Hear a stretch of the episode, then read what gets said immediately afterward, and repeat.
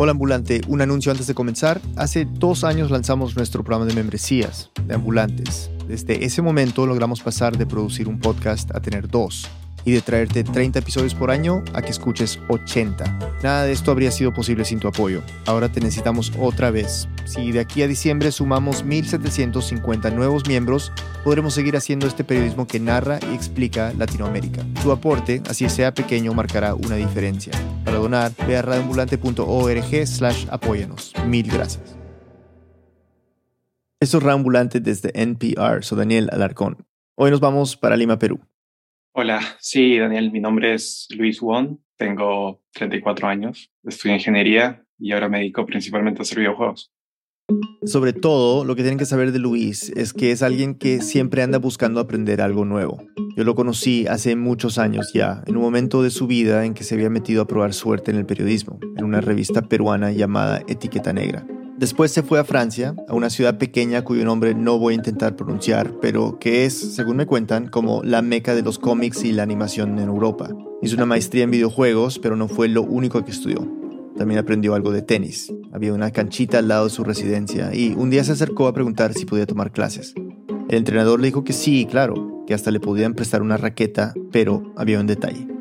Y me dijo, el único problema es que quizás, o sea, van a ser señoras de más de 70 años, no, sé si te sientes cómodo. Y le dije, sí, no hay problema. Así que eh, durante los siguientes seis o siete meses, creo, estuve jugando todos los viernes a las 6 de la tarde una hora y media de tenis con, con estas señoras de más de 70 años. ¿no? ¿Y, y, qué, ¿Y cómo te iba? O sea, al principio, bueno, recién estaba empezando, entonces era, era muy malo, ¿no? No podía ni siquiera pasar la net, ¿no? Pero, pero ellas eran también como muy cariñosas, ¿no? Y, me daban como esfuerzo para, para seguir, ¿no? ¿Te hiciste amigo de estas, de estas señoras? Sí, hablamos un poquito de, de pasteles, básicamente, porque las señoras traían como algunos pasteles ¿no? franceses para comer después de la, de la sesión de entrenamiento, nos quedamos un rato comiendo, llevaba un poco de vino. Así es Luis, nunca le ha preocupado ser diferente. Puede ser un ingeniero en medio de una redacción de periodistas o el que habla de tortas con sus amigas francesas de 70 años.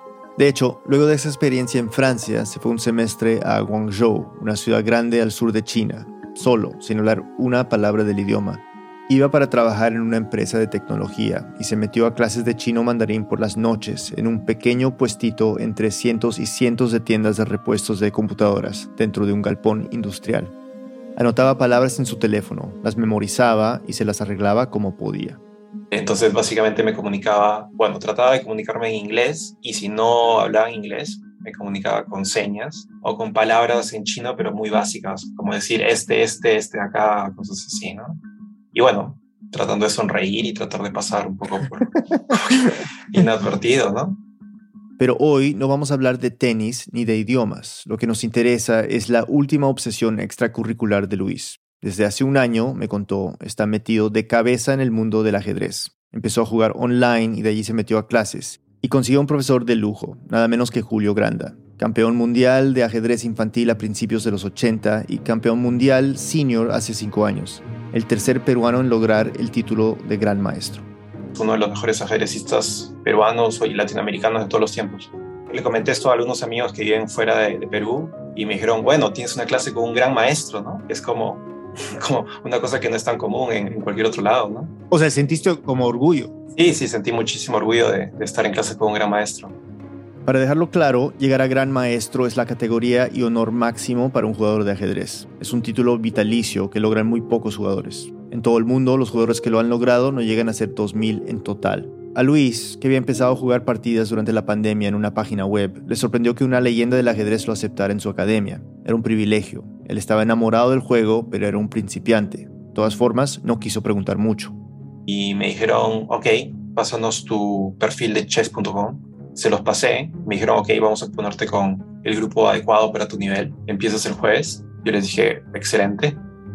Ese jueves a las 6 de la tarde, luego de terminar su jornada en la empresa de videojuegos donde trabaja, Luis estaba ansioso, esperando. Lo metieron a un grupo de WhatsApp. Y me puse a ver los integrantes. Tú, tú, tú ahí chismosean, de chismoso, te pones a mirar las fotos de tus nuevos compañeros. Así es. Claro, para saber quiénes eran, ¿no? Y normal, era gente como tú. Sí, nos pasó un link por el grupo de WhatsApp, le hago clic Entro, configuro mi cámara y el micro. Era una sesión de Google Meet. Me saluda el profesor y ahí aparecen todos los niños. Todos los niños, sus compañeros, los hijitos de los del WhatsApp. Y eran seis, siete niños, niños chiquitos aparte, o sea, no, no de 12 años, como niños chiquitos. Eh, algunos niños ni siquiera llegaban a la cámara. Eh, Tú dime en ese momento qué sentiste. Por un lado sentí, fue como sorpresa de qué es esto, de ahí sentí qué ternura y de ahí dije, bueno, tiene algo de sentido, ¿no? Porque claro, él era un novato. ¿Y te, te, miraron raro los niños? No, no me miraron raro. Eh, y de hecho luego, luego descubrí por qué, ¿no? Y es porque, porque todos pensaban que tenía 15 años.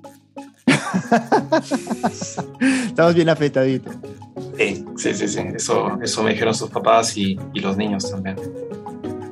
Lo que no sabía Luis es que esa primera clase en realidad no era una clase, era el torneo de fin de mes. Y esos niños tampoco eran tan principiantes, y su educación de ajedrez y de humildad estaba a punto de comenzar.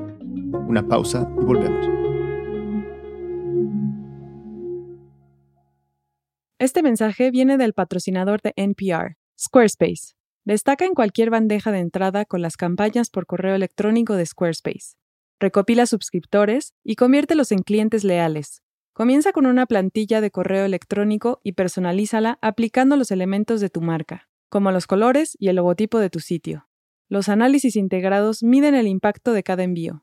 Visita squarespace.com/npr para obtener una prueba gratuita y luego usa el código NPR para ahorrar 10% en la compra de tu primer sitio web o dominio. Estamos de vuelta en Reambulante, soy Daniel Alarcón, Luis nos sigue contando. La primera sorpresa fue saber que mis compañeros eran niños. La segunda, que estábamos por empezar un torneo. Lo hacían a final de cada mes y al terminar se anunciaba el ranking con las posiciones. Yo miraba al gran maestro y a los siete niños, pero me parecía que ellos no a mí. Y estaban en la página web del torneo donde todos veríamos las partidas. No sabía si era un error que estuviera ahí, pero a nadie parecía importarle mucho mi presencia. Era un poco raro y divertido. Si me hubieran dicho que en mi primera clase con el gran maestro Julio Granda iba a enfrentarme a sus siete discípulos en un torneo, me hubiera asustado. Tal vez ni siquiera hubiera entrado. Pero ahora pensaba, bueno, son niños, no creo que me vaya tan mal, ¿no? Y tenía razón, no me fue mal, me fue horrible.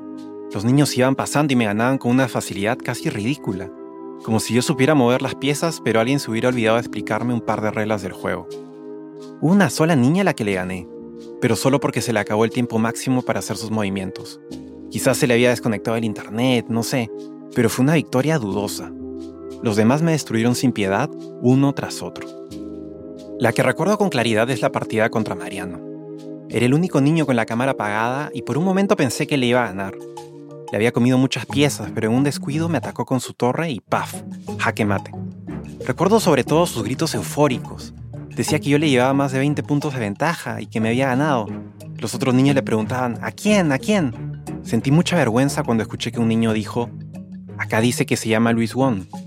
Desde ese momento todos me empezaron a decir así, con nombre y apellido. Buenas tardes. Buenas tardes, Luis Won. Salí de esa primera sesión derrotadísimo.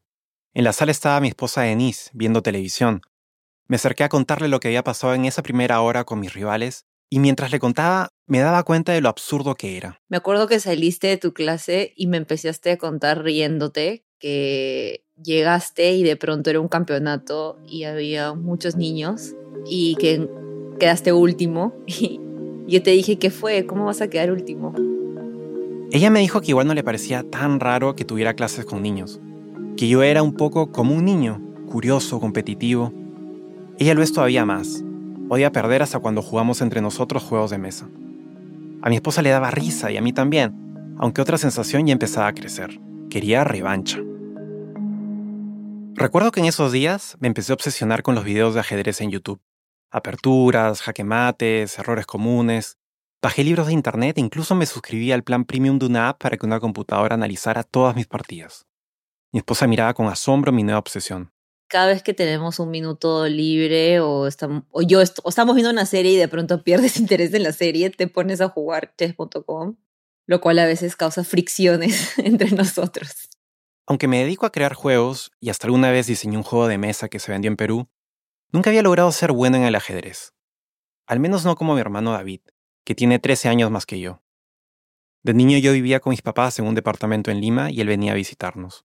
Por esos años no tenía tantos amigos, y cuando venía David nos quedábamos jugando videojuegos durante horas. Un día llegó con un tablero y me mostró las piezas por primera vez. Los caballos, los alfiles, las torres, la reina, el rey. Me emocioné mucho cuando dijo que iba a enseñarme a jugar ajedrez. Aunque esa alegría también traería frustración. Lo intentaría decenas de veces, pero nunca podría ganarle, ni una vez. Y lo recuerdo porque de niño no toleraba perder en nada. Era muy competitivo, sobre todo en el colegio. Me importaba mucho ser el mejor de la clase. Mi colegio era muy tradicional, de esos que se jactan de sus exalumnos más destacados, políticos o empresarios. Y esa competencia ya te la metían desde muy chico. Recuerdo que en tercer grado recibí una carta de un compañero sin nombre, que decía, sé quién eres, este año te voy a ganar. Otro me dijo que su mamá le iba a regalar un perro si lograba tener mejor promedio que yo. Y yo, que ya entonces usaba anteojos y era el estereotipo del niñito nerd, sentía que todos en mi entorno esperaban que fuera el mejor y eso me daba angustia. Creía que si tenía una mala nota me volvería una decepción para todos. Quizás por eso, pienso ahora, era tan fanático de los videojuegos, porque en esos mundos paralelos los errores estaban permitidos, eran parte del juego. Si te equivocabas, solo empezabas de nuevo y ya. Con los años fui dejando poco a poco esa competitividad y quedándome con el amor por esos otros mundos. Primero empecé a escribir sobre videojuegos y después a crearlos. Al ajedrez no volví hasta que llegó la pandemia y con ella la serie Gambito de Dama. Entonces empecé a jugar online, y ya saben lo que vino después. Tal como mi hermano David hace tantos años, un grupo de niños me destrozó en un torneo que ni siquiera sabía que íbamos a tener. El jueves siguiente volvió a conectarme a la clase y el gran maestro empezó a hablar. Bueno, eh, Luis se acaba de conectar justo a las 6 de la tarde en mi computadora y vamos a dar solo un minutito de tolerancia por si alguien más se conecta. Allí estaban todos los niños que me habían ganado una semana antes. Vamos a hacer un repaso de las partidas que se jugó. Importantísimo siempre revisar las partidas para detectar los errores más notorios. Me preparé para las burlas, pero cuando llegamos a mi derrota contra Mariano, el chico al que le había sacado 20 puntos de ventaja, el gran maestro explicó mis errores con mucha calma. Pero claro, si llevamos el caballo ahí, nos comen el peón, un peón central, sacamos la dama que no conviene sacarla, y ahora muy bien eh, Luis que aprovecha y defiende el caballo, amenaza el alfil. Cuando terminamos la revisión ya me sentía más tranquilo y empecé a asistir todos los jueves a las clases. El gran maestro nos planteaba problemas en un tablero virtual, ubicando las piezas en distintas situaciones y lanzábamos nuestras mejores ideas para resolverlos. Las mías solían estar mal, claro, y en esas primeras clases siempre me corregía una niñita de trenzas, Safris. Era una de las que más participaba en las clases. No sé por qué, pero le hacía muchísimas preguntas sobre geografía al gran maestro y a veces nos contaba de los torneos en los que competía. Una semana había viajado a jugar en Cusco, otra Ecuador, y solía volver con medallas. Me parecía una niña muy dulce, pero cuando nos enfrentábamos era despiadada.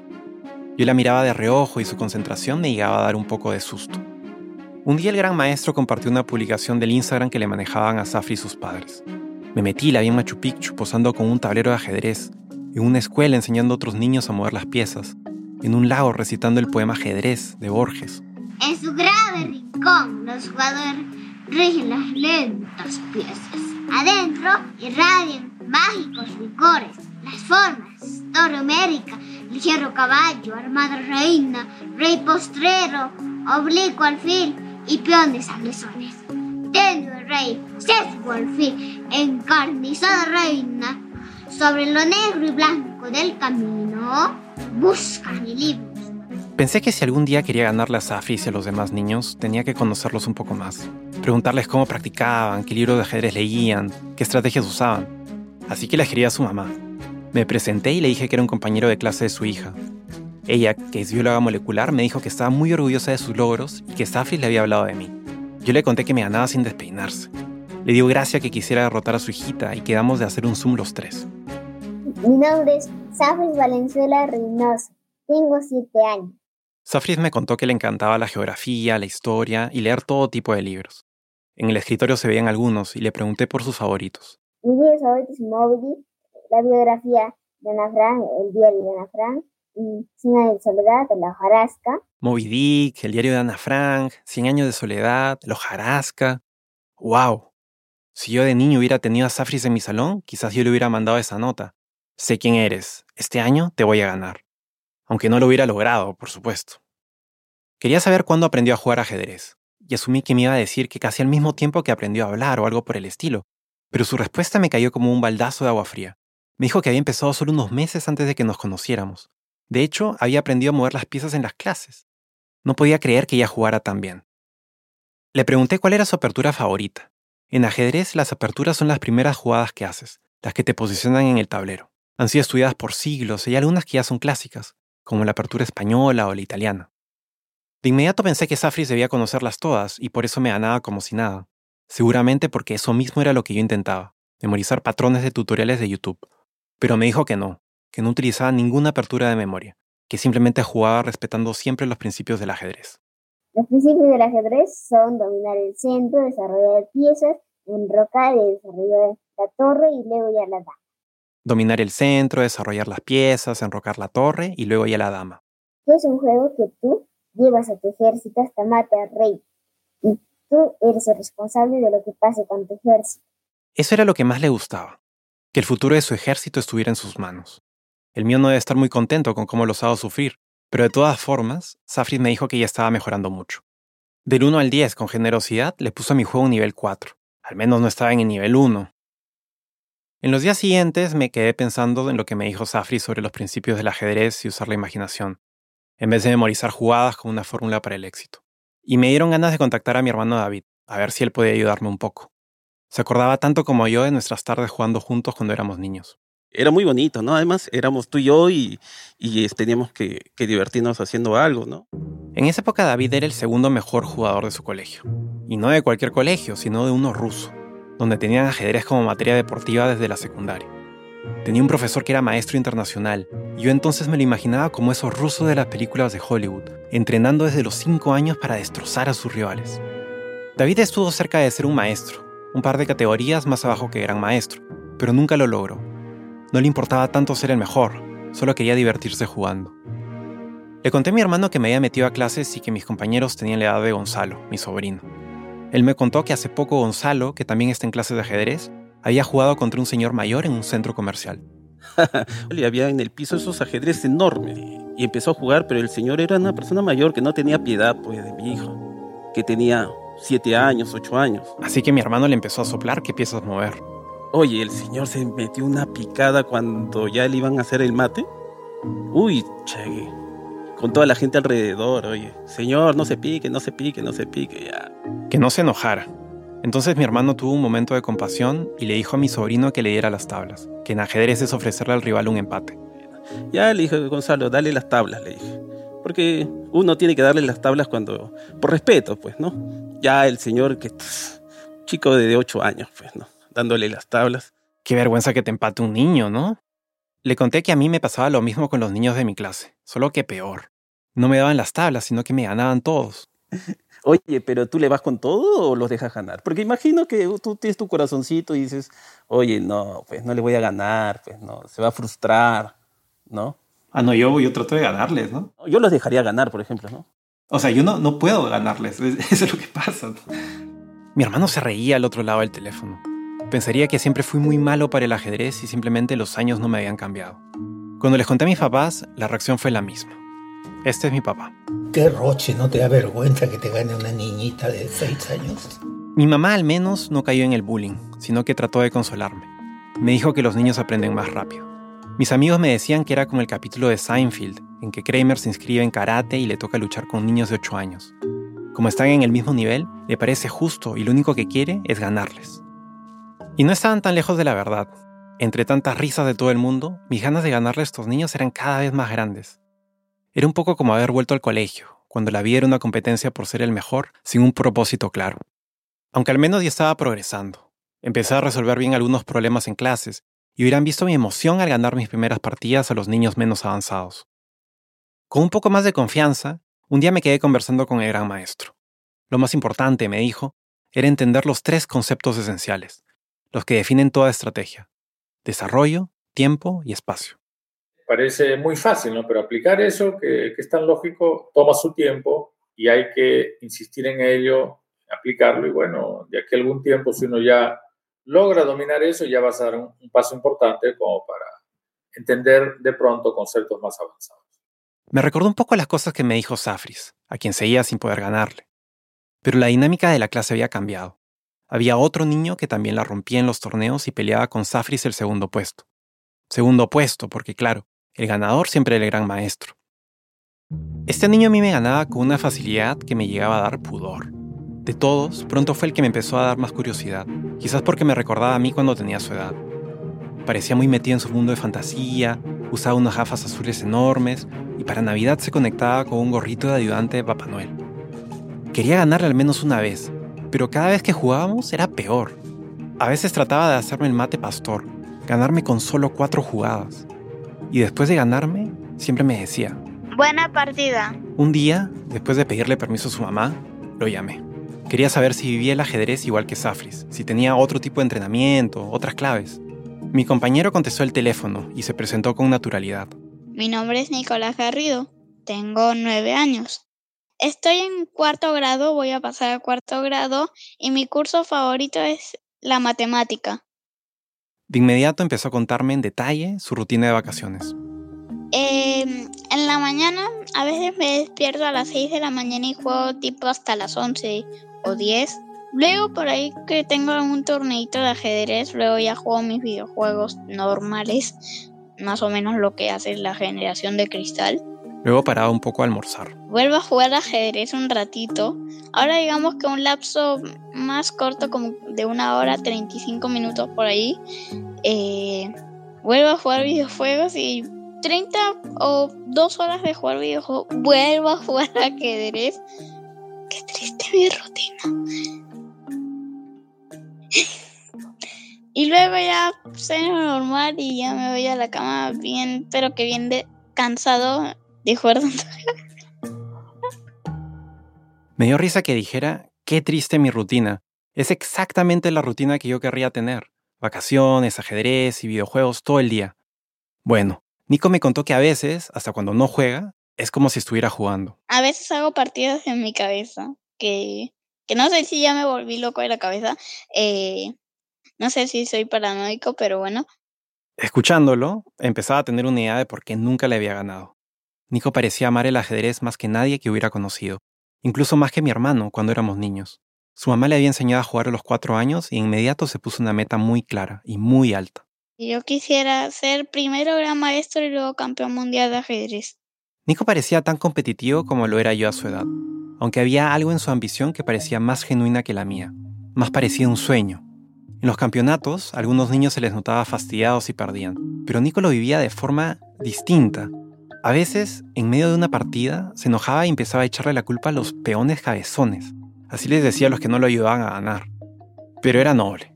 Siempre reconocía cuando había sido una buena partida. Ganar o perdiera contra quien fuera. Le pregunté si creía que alguna vez yo le iba a poder ganar, esperando que me dijera que no, que nunca iba a ser tan bueno como él, porque él iba a ser el mejor del mundo. Pero eso no parecía ser su manera de ver las cosas. Sé que algún día me vas a ganar porque es natural, o sea, es natural.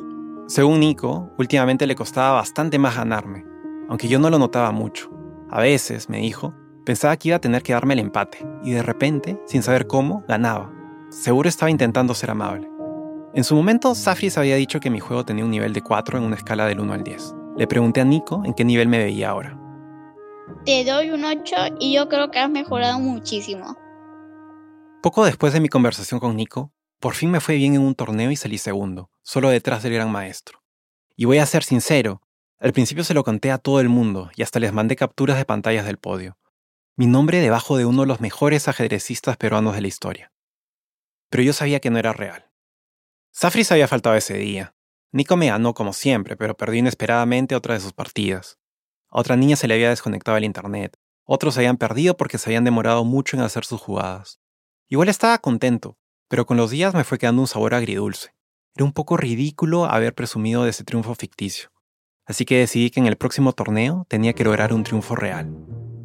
No sabía cómo lo lograría, pero tenía que demostrarle a todos, a mis papás, a mi esposa, a mi hermano, al gran maestro, a los otros niños, que podía ganar en el ajedrez. Que podía, por una vez, darle un destino de gloria a mi ejército. Pero para eso, Luis necesitaba un maestro que lo entrenara para llegar a un nuevo nivel. Uno que pensara como un niño, uno que fuera un niño. Una pausa y volvemos. Estamos de vuelta en Radio Ambulante, soy Daniel Alarcón. Antes de la pausa escuchamos cómo Luis Wong, un peruano de 34 años, entró a clases de ajedrez con niños de entre 6 y 9 y se frustró por no poder ganarles. Así que buscaría un maestro para ganar en el próximo torneo. Luis nos sigue contando. Era una idea en la que venía pensando desde hace unas semanas, cuando la mamá de Nico me dio una mala noticia. Habían decidido que Nico iba a tener que dejar las clases de ajedrez por un tiempo, porque el colegio iba a comenzar y el dinero no daba para tanto.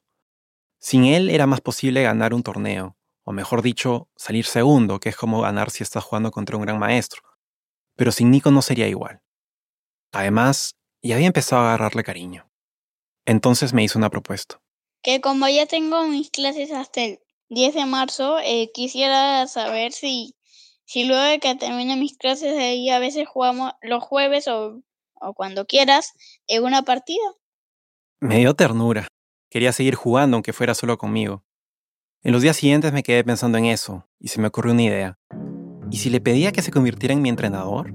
Como lo habían sido Rocky Balboa y Apollo Creed, primeros grandes rivales y luego discípulo y maestro. Estaba seguro que la idea lo iba a entusiasmar, así que primero se lo planteé a su mamá. Ya habíamos hablado la vez anterior, cuando llamé a Nico para entrevistarlo. Se llama Isabel, y me contó que durante la pandemia había pasado a ser ama de casa para estar más tiempo con sus dos hijos. Cuando la llamé, me contó algo que me dejó impresionado. Nico, a sus nueve años, era parte del Consejo de Niños de la Municipalidad de Lima. Tenía sesiones con el alcalde y le había hecho una propuesta para ayudar a madres y niños víctimas de maltrato. Y me contó que se tomaba muy en serio los torneos de ajedrez, quizás demasiado.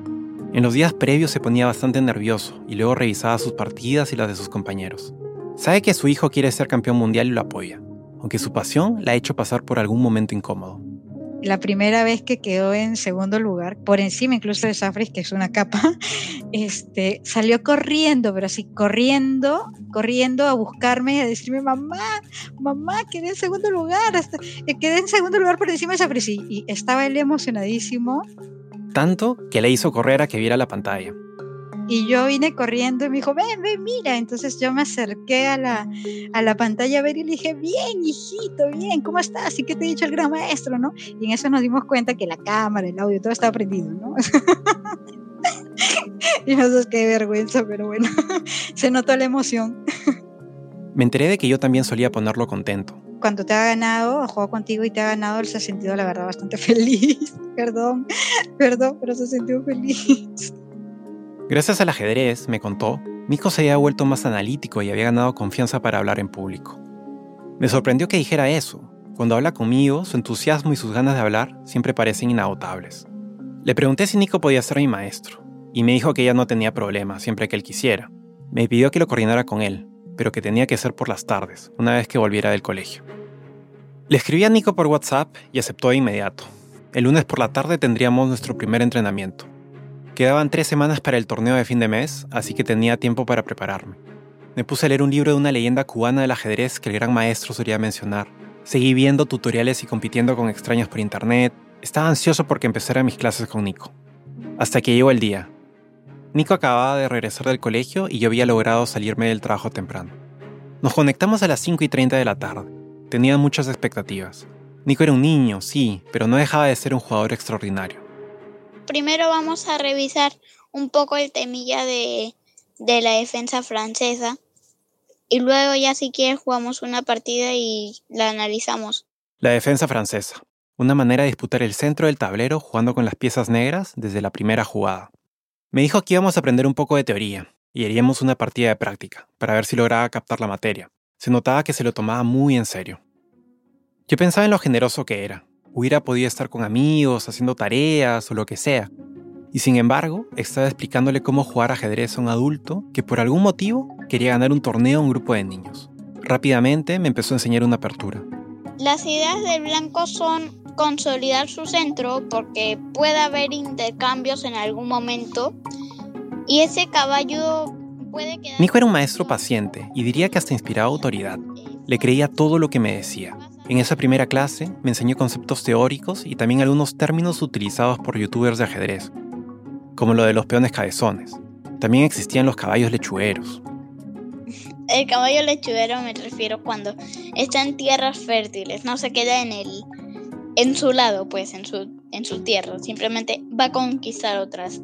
Al final de la clase jugamos una partida que duró muy poco.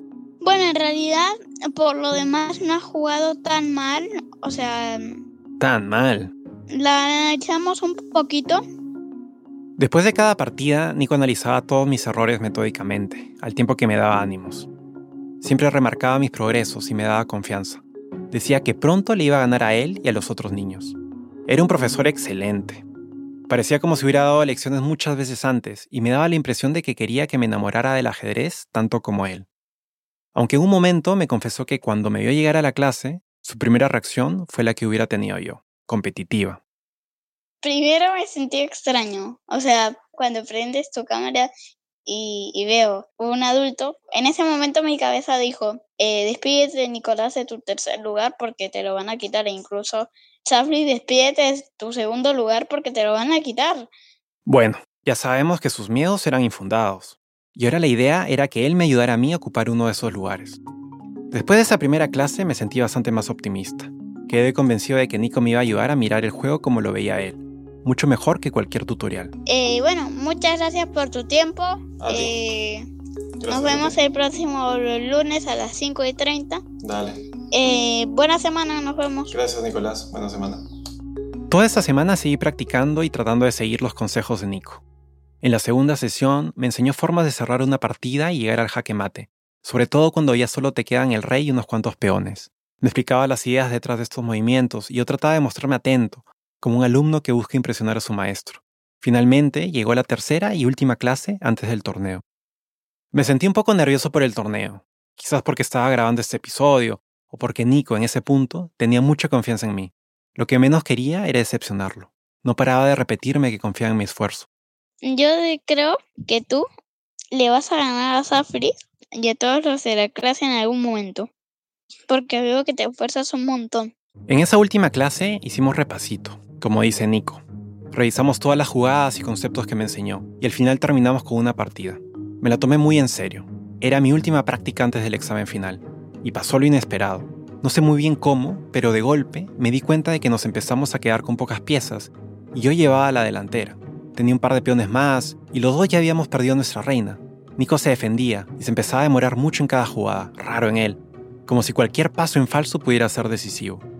Yo trataba de jugar con calma. Ya me había pasado antes que por ir ganando perdía la concentración y lo arruinaba. Al final solo nos quedaban unos peones y el rey.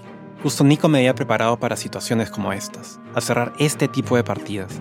No parecía haber marcha atrás. Mis peones estaban mejor colocados, pero me costaba convencerme. Pensaba que mi maestro tenía un as bajo la manga. Hasta que de pronto apareció el mensaje en mi pantalla. Nico se rendía. Entonces me dijo por la llamada de Google Meet. Bien jugado.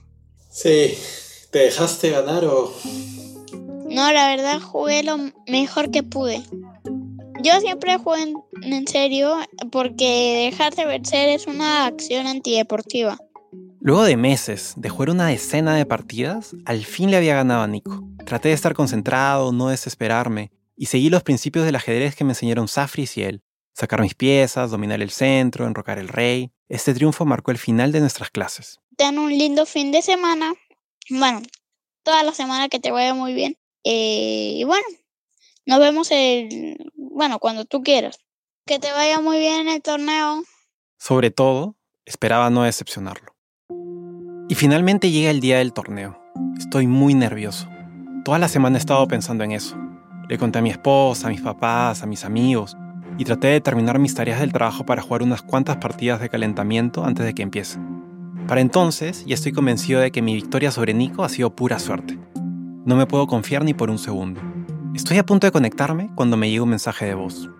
Suerte, que te vaya muy bien, Luis Wong. Eh, seguro que vas a quedar muy bien, top 2 o top 3 en el podio. Y recuerda siempre ir a las posiciones de ganadoras. Nico está pendiente de mí. No puedo defraudarlo. No voy a defraudarlo. Veo quiénes están presentes y de golpe siento que tengo una oportunidad. Está Safris, que para mí es como si estuviera Garry Kasparov. Pero a los otros tres niños alguna vez les he ganado, por suerte, tiempo o lo que sea. El torneo va a durar exactamente una hora y queda un minuto para el arranque.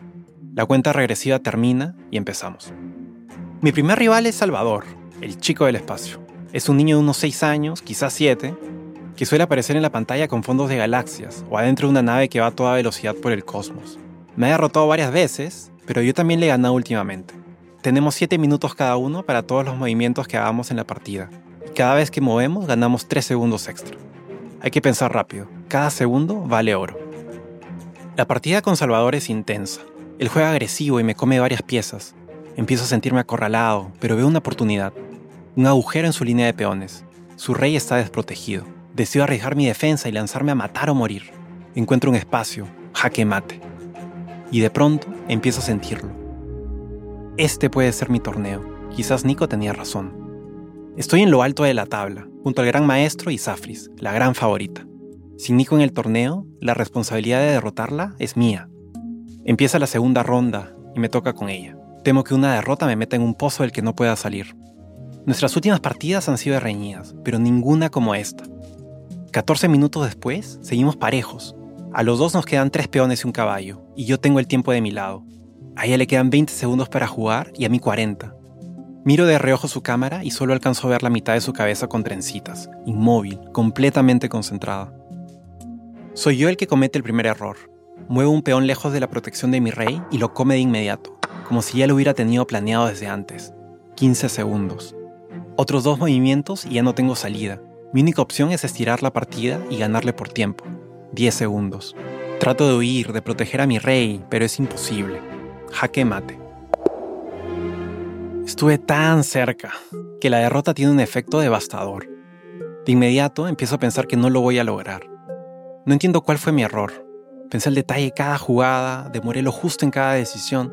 Mantuve el control de la partida, pero Safris tenía el control total de su ejército, tal como le gustaba.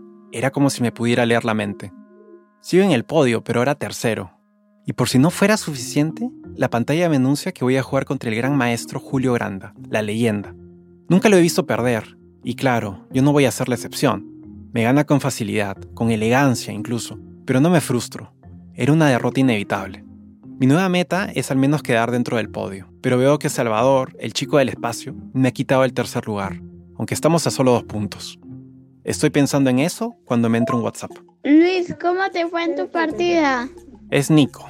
Ni siquiera me deja contestar y se responde a sí mismo. Creo que muy bien. Me da pena decepcionarlo, pero le cuento de mis resultados. Una victoria y dos derrotas. Entonces, como si pudiera adivinar lo que siento, me escribe que no me desanime, que mantenga la esperanza y nunca me rinda, ni en las posiciones más difíciles. Su mensaje me tranquiliza, pero no sé si con eso sea suficiente. Me toca contra Luana, una niña que habla muy poco en clases. Es una rival difícil, pero ahora, por alguna razón, se demora mucho en sus movimientos. No está jugando mal, me va ganando por poco, pero se tarda demasiado, como si le estuviera fallando el internet. Ganó por tiempo. Me da un poco de pena por ella, pero bueno, una victoria es una victoria. Faltan 10 minutos para que termine el torneo y otra vez me toca con Julio Granda. Esta vez duró 3 minutos. Ni siquiera me da tiempo para pensar en algún consejo de Nico. El gran maestro da los resultados parciales. Ya Safris tiene asegurado el segundo lugar y estamos a la espera de la partida de Salvador y Luis. Todo se va a definir en una partida final, otra vez contra mi gran rival de esta noche, Salvador, el chico del espacio. Si le gano, entraré al podio, pero solo quedan 5 minutos, y si el tiempo se acaba en medio de la partida, los puntos no cuentan. Tengo que arriesgar todo si quiero quedar tercero. Así que me lanzo al ataque, Salvador, en una galaxia lejana, siente la presión. Empiezo con una defensa francesa. Le como un alfil y me pongo a la delantera. Tengo una pieza más y empiezo a controlar el centro del tablero. Pero me confío y de un momento a otro entro en un remolino de errores. Pierdo la reina, sus peones avanzan peligrosamente. Me queda un caballo, una torre y poco más. Todo se viene abajo y Salvador tiene aún tres minutos para darme el golpe de gracia. Transforma uno de sus peones en otra reina y entonces sé que estoy perdido. Mi rey está totalmente expuesto. Salvador lo sabe también. Un par de movimientos certeros y me gana. Jaque mate. Fin del torneo. bueno, todo el sistema Liches acaba de proclamar a los ganadores. Safris en segundo lugar con 16 puntos y Salvador con 11. Así que muy bien por ambos. Yo quedo cuarto, justo debajo del podio. Me siento decepcionado de mí mismo. Todo iba bien y de un momento a otro dejé que se me escapara una vez más de las manos. Me da vergüenza decirle a Nico, porque nadie cree en mí tanto como él, pero seguro está esperando mi mensaje. Le escribo, Nico, perdí con Salvador en la última y quedé cuarto. Él me contesta de inmediato. No hay problema si no has quedado en el podio, lo que importa es que diste lo máximo de ti y lo que tienes en el cerebro, que, que siempre eh, vas a jugar lo mejor que puedas y sobre todo que hayas aprendido mucho. A veces siento que sabe más de la vida que yo. Nico me manda un emoji de una persona señalando su cabeza y luego me dice que nunca abandone el ajedrez. O que lo haga, pero solo si es lo que yo quiero hacer. Que como sea, él va a estar cuando yo lo necesite. Me da un poco de risa, me parece casi un cliché que un niño de nueve años me esté dando una lección de vida, pero así sucede.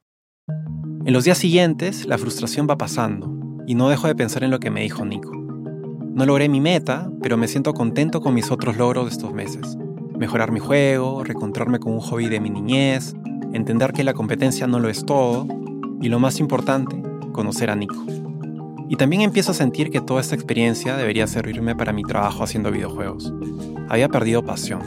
Desde hace algún tiempo todo se reducía a números, dinero, descargas. La belleza del ajedrez, la elegancia de sus reglas, que han entusiasmado a hombres y mujeres durante milenios, me hace pensar en lo mucho que disfrutaba de los juegos antes de que fueran mi trabajo en que debería recuperar algo de eso. Creo que las clases con Nico y con el resto de los chicos me hicieron volver a enamorarme de jugar.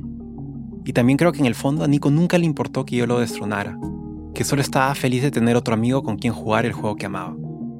Sigo practicando todos los días en chess.com y leyendo libros, aunque la obsesión va bajando, pero empiezo a disfrutar más las partidas.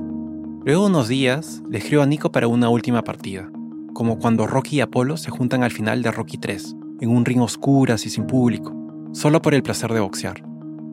Nos conectamos un par de días después. Hola Luis, ¿qué tal estás? Tengo un poco de nostalgia, porque pienso en esa sesión como una especie de despedida. Pero él está igual de simpático que siempre. Le cuento los detalles del torneo, lo cerca que estuve de ganar las Afris, el enfrentamiento doble con Salvador. A él no le importa para nada que al final haya perdido. Esa tarde revisamos algunas partidas del torneo. Puedo ver más claramente mis errores. Y Nico me hace ver uno que no había notado, que pienso demasiado las cosas, y eso también puede perjudicarme. Tú te concentras muy bien, yo lo he notado porque cuando yo estoy contigo, como ahora, no te noto ninguna música, ni que, ni que hables, ni que un glu glu glu, eh, y también que piensas mucho tus movimientos, por eso es que no te desconcentras. Es cierto, trato de pensar al detalle cada jugada, ver todas las posibilidades antes de tomar una decisión, pero eso no siempre es algo bueno. Debería confiar en mí mismo, ser más decisivo.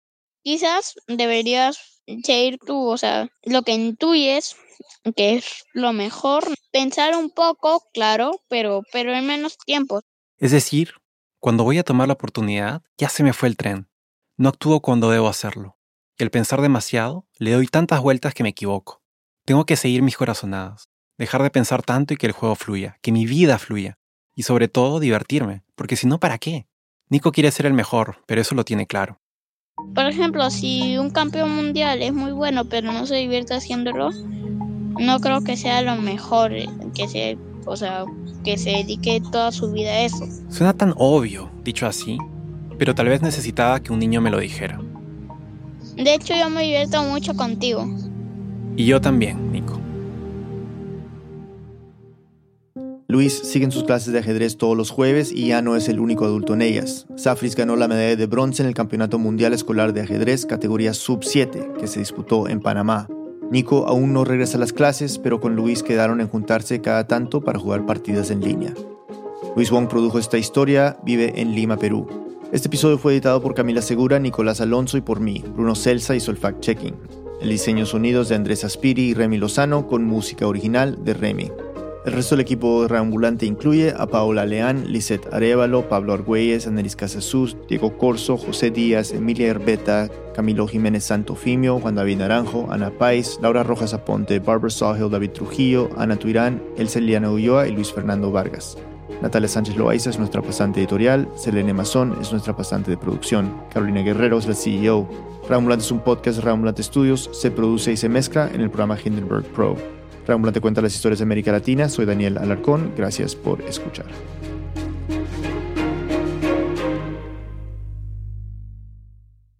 Al inicio de este episodio escuchaste que estamos en nuestra campaña de fin de año, de Deambulantes, nuestro programa de membresías. Es la campaña más importante del año para nosotros porque con ella garantizamos una buena parte de nuestro financiamiento para seguir produciendo Reambulante y el hilo.